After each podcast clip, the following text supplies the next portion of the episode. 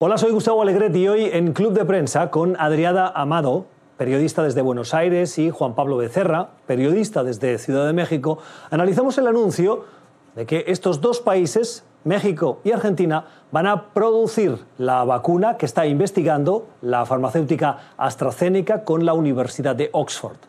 Se trata de un desarrollo que está haciendo el laboratorio AstraZeneca con la Universidad de Oxford. La vacuna todavía no está licenciada, pero es una de las que está más avanzadas en la fase de experimentación,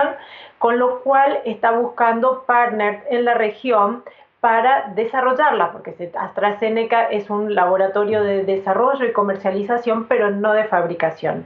Eh, ya ha firmado convenios con Brasil y eh, ayer se anunció justamente este convenio que va a permitir que se fabrique en Argentina y que en México se distribuya. Hay que recalcar que tanto Slim como Sigman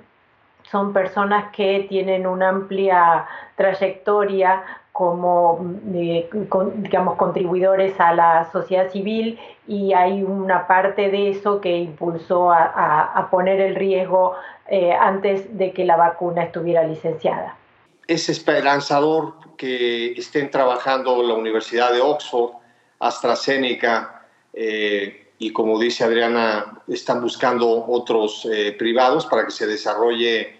eh, para que se termine la fase 3, pero yo creo que es una buena noticia en medio de todas estas eh, informaciones de que sigue creciendo, al menos en, México, en Perú, en Argentina ya también, que sigue creciendo la pandemia y que sigue creciendo el número de contagiados confirmados, el número de muertos.